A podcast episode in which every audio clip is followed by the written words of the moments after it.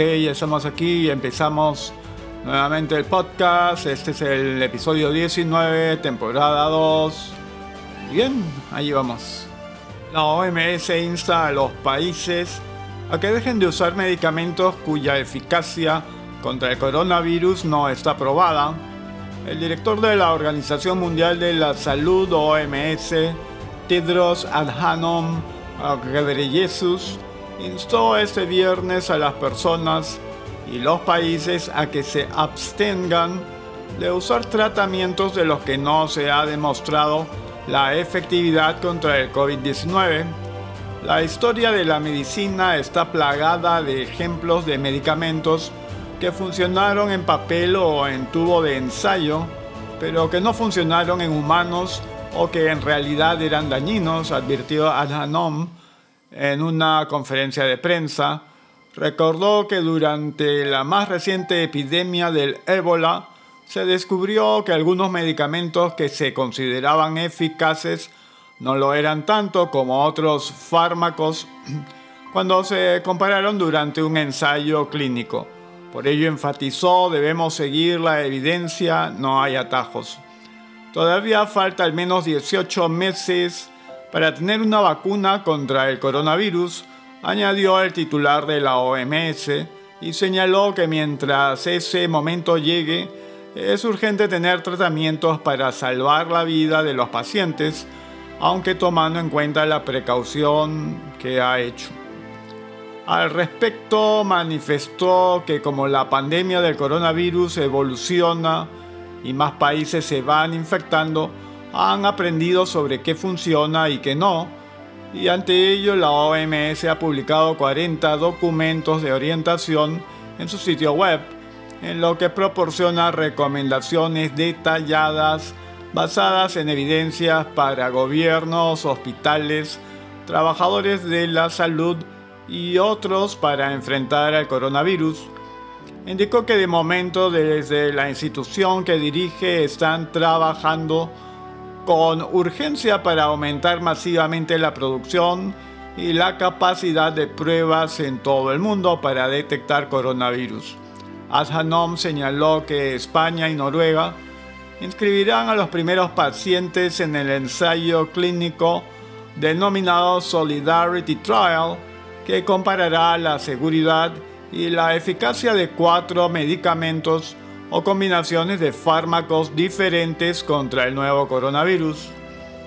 Informó que se trata de un ensayo histórico, puesto que buscarán reducir drásticamente el tiempo para detener una evidencia sólida sobre la efectividad de un fármaco para atacar a un virus. Bien, tenemos un cuadro aquí, dice longevidad del nuevo coronavirus en el aire hasta 3 horas, sobre cobre hasta 4 horas, sobre cartón hasta 24 horas, sobre plástico 2 a 3 días, sobre acero inoxidable 2 a 3 días. Se ha demostrado que este nuevo coronavirus puede permanecer por varias horas, incluso días, en diferentes superficies. Bien, luego tenemos algo del MINSA, dice MINSA lamenta informar el sensible fallecimiento de dos personas por infección con COVID-19, comunicado número 35. 27 de marzo del 2020 a las 9.55 am. El primero se trata de un hombre de 56 años de edad quien ingresó el 26 de marzo al Hospital Regional Docente de Trujillo en la región La Libertad por presentar insuficiencia respiratoria aguda grave e infección por COVID-19. Fue trasladado a UCI en donde su evolución fue desfavorable, produciéndose su deceso el mismo día a las 9.30 horas. El segundo se trata de un hombre de 65 años de edad con antecedentes de cáncer cerebral, fue internado el 21 de marzo en el Hospital Nacional 2 de Mayo de Lima. Ingresó a UCI donde se le brindó oxigenoterapia por presentar infección por COVID-19. Su evolución fue desfavorable, produciendo su deceso el día 26 de marzo a las 12.40 horas. En nombre de todos los peruanos, expresamos nuestras más sentidas condolencias a los familiares en este momento de dolor. Peruanos accederán a atención médica a distancia en tiempo real o diferido haciendo uso de la tecnología. 27 de marzo del 2020 a las 11.46 am. Con el objetivo de mejorar los servicios de salud y en el marco de la modernización del Estado, el MINSA aprobó hoy la Directiva para la Implementación y Desarrollo de los Servicios de Telemedicina Síncrona y Asíncrona, la misma que permitirá a la población acceder a atención médica a distancia en tiempo real o diferido, haciendo uso de tecnologías de la información. A su vez establece los criterios para la inserción de estos servicios en las instituciones prestadoras de servicios de salud a nivel nacional. En documento adjunto a la resolución ministerial número 117-2020, diagonal MINSA, publicada en la separata de normas legales del diario oficial El Peruano y refrendada por el ministro de Salud, Víctor Zamora, se detalla que los servicios de telemedicina síncrona y asíncrona serán realizados por personal de salud competente en condiciones de seguridad, calidad, equidad, eficiencia y oportunidad, utilizando las tecnologías de la información y comunicación.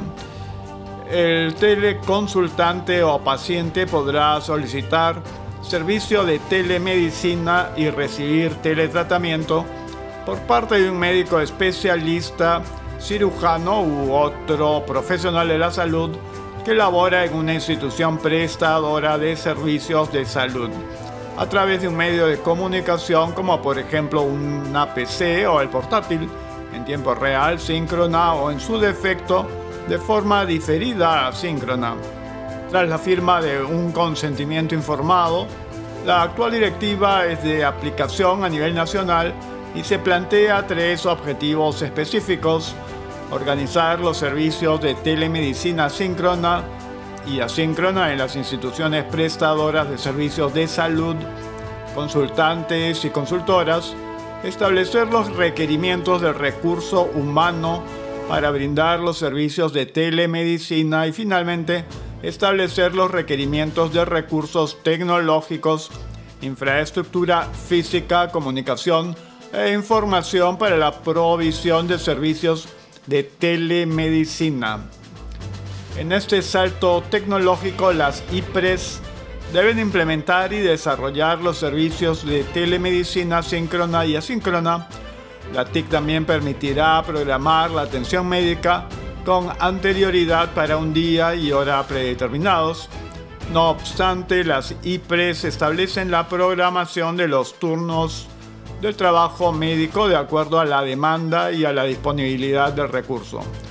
El médico también podrá prescribir y administrar medicamentos a través de las tecnologías de la información y comunicación y en caso de que la IPRES a la que pertenece no contara con stock en farmacia, deberá recomendar otro medicamento alternativo si es posible que sí disponga en su establecimiento de salud. En tanto, la direza, jereza, diris y unidades ejecutoras se encargarán de asignar recursos humanos necesarios para brindar los servicios de telemedicina síncrona y asíncrona, mientras que las IPRES se encargarán de la implementación física para los servicios señalados. De otro lado, el MINSA dictó la directiva de telegestión para la implementación y desarrollo de telesalud, con resolución ministerial número 116-2020 MINSA, que tiene como objetivo de orientar, articular e impulsar criterios y procesos de telegestión para implementar y desarrollar los servicios de telesalud en las instituciones administradoras de fondos de aseguramiento en salud y AFAS, instituciones prestadoras de servicios de salud UGIPRES, con una administración enfocada en la obtención de resultados. La norma busca que las entidades de salud puedan organizarse para brindar los servicios de telesalud garantizando la disponibilidad del personal y que se cuente con la infraestructura física adecuada, elementos estructurales, no estructurales y equipamiento de la obra. Cabe señalar que la telegestión es uno de los cuatro ejes de desarrollo de la telesalud y constituye la gestión de servicio de salud a distancia en tiempo real o síncrono, síncrono asíncrono que se implementa y realiza entre el Ministerio de Salud, sus entidades adscritas y otras instituciones públicas y privadas del sector salud. Las instituciones del sector salud que desarrollan telegestión cuentan con la aplicación informática de telecomunicaciones que cumple con ah, la interoperabilidad y seguridad de la información y permiten la comunicación entre instituciones del sector salud mediante la red de telecomunicaciones y o red de datos implementada asegurando la interacción entre los participantes de la telegestión y esta cuenta con dos o más participantes de manera interoperable y concurrente. Bien, hoy tenemos el comunicado MINSA número 36. Casos confirmados por coronavirus COVID-19 son 635 en Perú. 27 de marzo del 2020, una con 29 pm. Con relación al procesamiento de muestras por coronavirus COVID-19, el Ministerio de Salud, MINSA, informa a la población lo siguiente.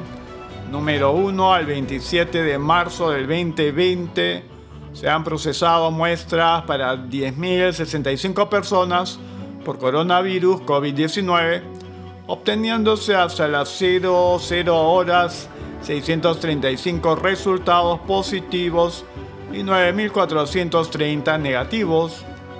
Número 2. A la fecha se tiene 79 pacientes hospitalizados con COVID-19. 21 se encuentran en UCI de estos 19 con ventilación mecánica.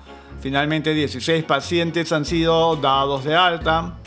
Número 3. Lima acumula la fecha 494 infectados. Las siguientes regiones también presentan pacientes con COVID-19.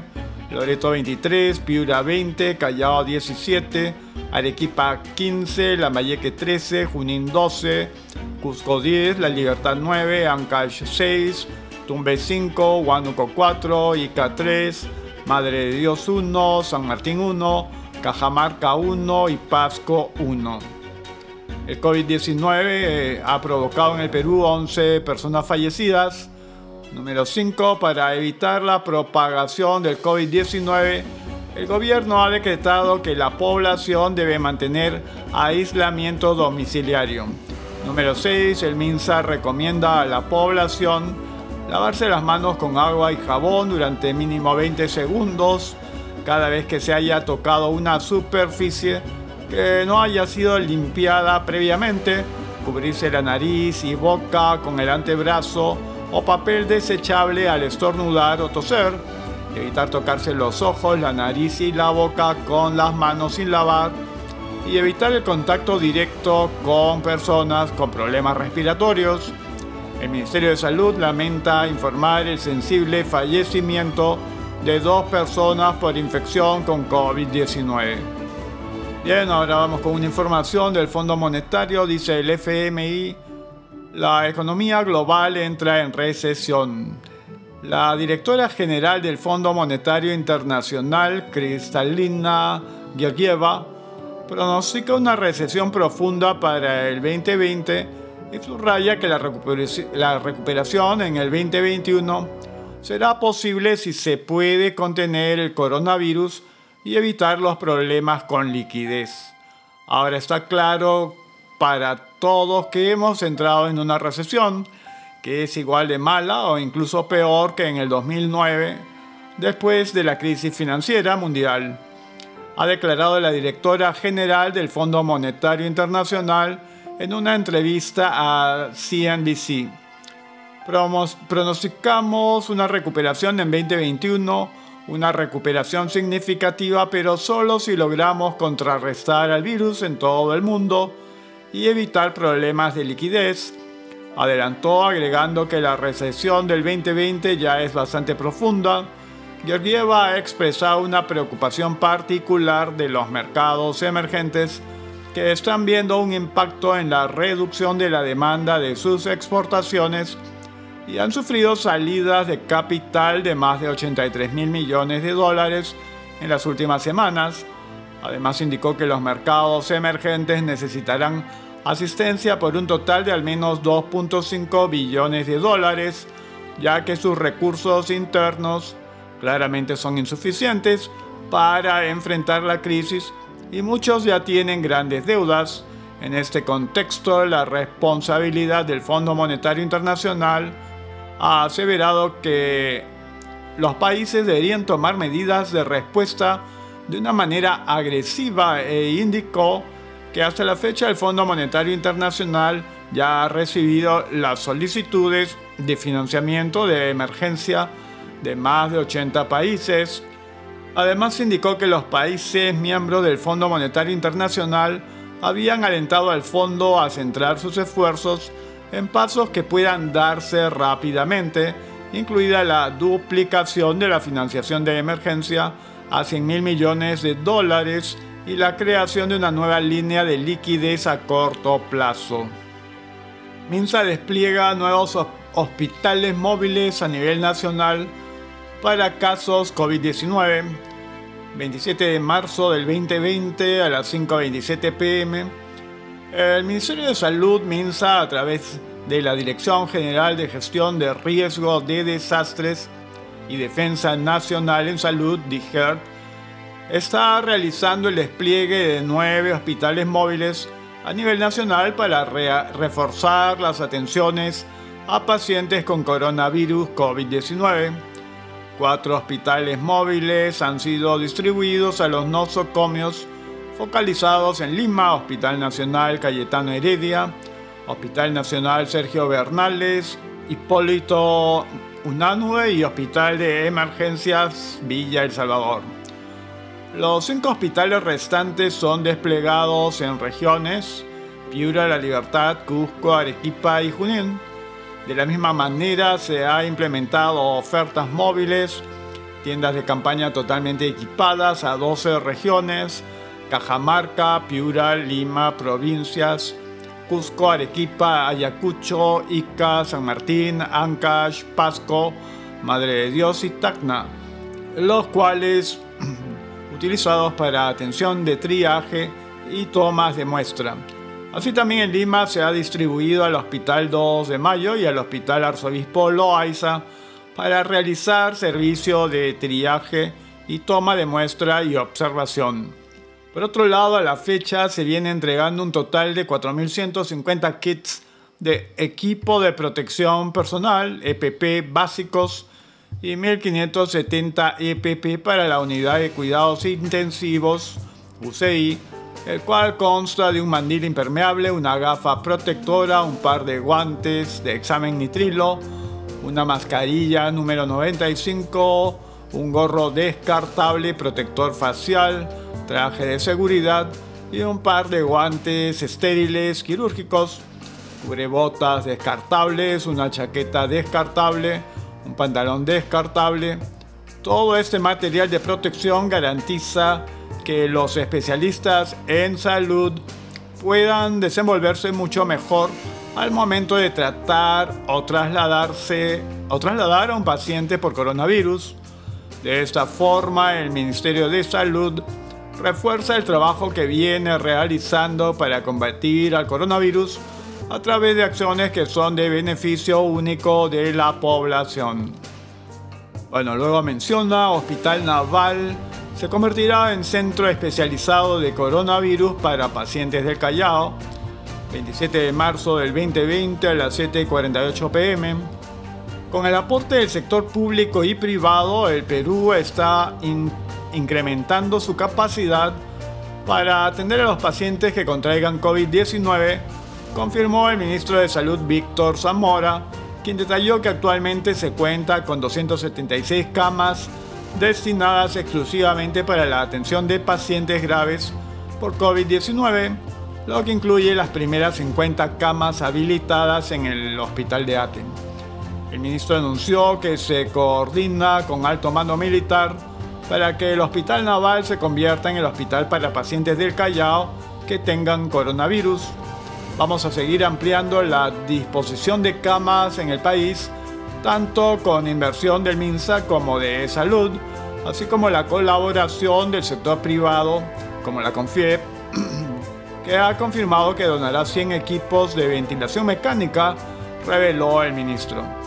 Agregó que el sector privado está poniendo a disposición sus call centers y profesionales para atender por telesalud.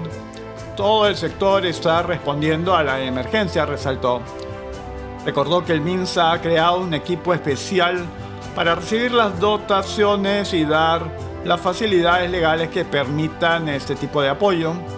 Sobre las pruebas rápidas por COVID-19 que llegarán ese fin de semana en número de 350.000, el ministro afirmó que el primer grupo al que se aplicará será el personal médico con sintomatología en cuanto a equipamiento e infraestructura para las regiones el ministro dijo que hay regiones que se organizan mejor que otras, pero que se está trabajando con todas, apoyándolas técnicamente.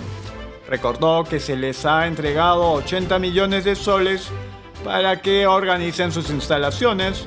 Sin embargo, el ministro dijo que todo el esfuerzo no alcanzará si la población no coopera con quedarse en casa lamentando que un personaje muy conocido del deporte no haya respetado la cuarentena decretada por el gobierno en referencia a Norberto Solano.